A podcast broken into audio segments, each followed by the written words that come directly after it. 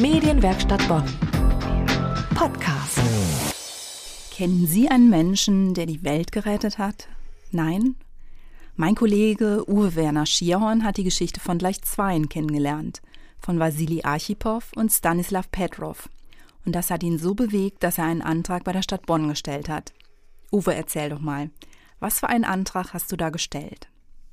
Archipow und Petrov haben in den gefährlichsten Phasen des Kalten Krieges nicht nur stur ihre Befehle ausgeführt oder sich ans Protokoll gehalten, sondern sie sind unter schwierigsten Bedingungen ihren Herzen gefolgt und haben dadurch die Welt gerettet. Beide sind relativ unbekannt. Bonn war im Kalten Krieg Bundeshauptstadt.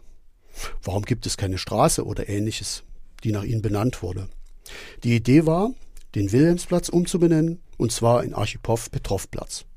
Das haben wir in der Friedensbewegung diskutiert, dann einen Antrag gestellt und übernächste Woche am 5. September 17 Uhr wird der Bonner Rat das entscheiden.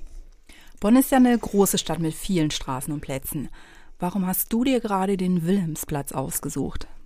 Ich fahre da regelmäßig vorbei. Es ist ein kleiner Platz mit nur fünf Hausnummern da müsste man nicht so viel ändern. Er ist zentrumsnah für eine Stadtführung. Es gibt Platz für eine Infotafel und der Name Wilhelm kommt in Bonn mehrfach vor, also optimal.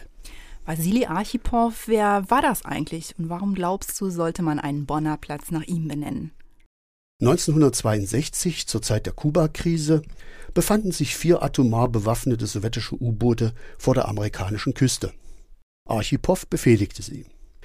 Die Amerikaner zwangen die Boote mit Wasserbomben zum Auftauchen, nichts ahnend, dass sie Atomtorpedos an Bord hatten.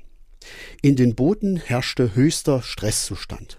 Keine Verbindung nach Moskau, keine klaren Befehle, Batteriezustand fast null, 60 Grad Lufttemperatur und ständig die Wasserbomben der Amis. In dieser Situation vereitelte Archipow das Bestreben eines U-Boot-Kommandanten, die amerikanische Atlantikflotte atomar zu vernichten. Hintergrund? Archipow wohnte früher einem Atomunfall bei, bei dem viele Menschen starben. Letztendlich ist er nicht dem Protokoll gefolgt, sondern seinem Herzen und hat Frieden geschaffen. Bonn vergibt an Menschen, die sich für Frieden einsetzen, Namen von Straßen und Plätzen. Ich würde jetzt gerne mehr über Stanislav Petrov erfahren. Was hat er denn gemacht, Uwe? 1983 war genauso gefährlich wie 1962. Mitteleuropa war der reinste Atomraketenwald. Petrov war diensthabender verantwortlicher Offizier der Raketenabwehr nahe Moskau. Es wurde ein Raketenangriff der USA mittels Satelliten angezeigt. Petrov entschied das als Fehlalarm, hielt sich also nicht ans Protokoll und wartete, bis die Raketen auf dem Radar waren. Dann wäre aber kein Gegenschlag mehr möglich gewesen. Damit verantwortete er Millionen Tote in der Sowjetunion. Die Radarschirme blieben aber leer und Petrovs Entscheidung war richtig und verhinderte den Dritten Weltkrieg. Auch Petrov folgte nicht dem Protokoll, sondern seinem Herzen. Er sollte geehrt werden. Und genau davon war auch Karl Schumacher aus Oberhausen beeindruckt. Und zwar so sehr, dass er Petrov gesucht hat, um mit ihm über alles zu sprechen und ihn nach Deutschland einzuladen. Wir haben ihn vorab zum Interview getroffen. Er hat Millionen von Menschen in USA und Europa und Russland mit Ausstrahlung über die ganze Erde das Leben gerettet. Für mich, ich kann es fast nur im Englischen sagen, he is the most important person since ever. Ich meine damit, in dem Augenblick, in dieser Nacht, die Situation hat dazu geführt, dass in seinen Händen oder in seiner Entscheidung das Schicksal der Menschheit lag. Fast nicht vorzustellen, aber es war so. Also, wenn die Medien schreiben, he saved the world, dann kann ich das nur unterschreiben. Petrov hat sich also entschieden, keinen Gegenanschlag auszulösen. Was ist denn danach mit ihm passiert? Wie ist sein Leben weitergegangen? Es gab Ärger mit seinem Vorgesetzten und nach einem Jahr schied Petrov aus dem Militär aus, weil seine Frau schwer krank wurde, die er dann verlor.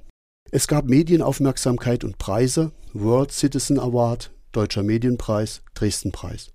Petrov ist 2017 vereinsamt gestorben. Seine Botschaft an uns? Wir müssen lernen, wie Brüder miteinander umzugehen, oder wir werden, wie die Dinosaurier, untergehen. In den 90er Jahren hatte ja dann auch Karl Schumacher Kontakt zu Petrov und hat ihn persönlich besser kennengelernt. Ich denke unglaublich gerne an Stanislav Petrov. Ein sehr freundliches Wesen hatte er. Er war hochintelligent an der Welt- oder Europapolitik äußerst interessiert.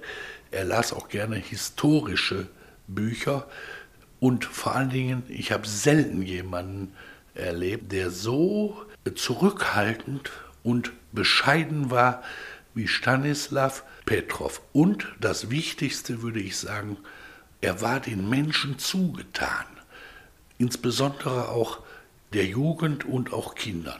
Das ist wohl der bleibendste Eindruck, den ich von Stanislav Petrov habe. Wassili Archipow und Stanislav Petrov, zwei relativ unbekannte Menschen, die viel bewirkt haben.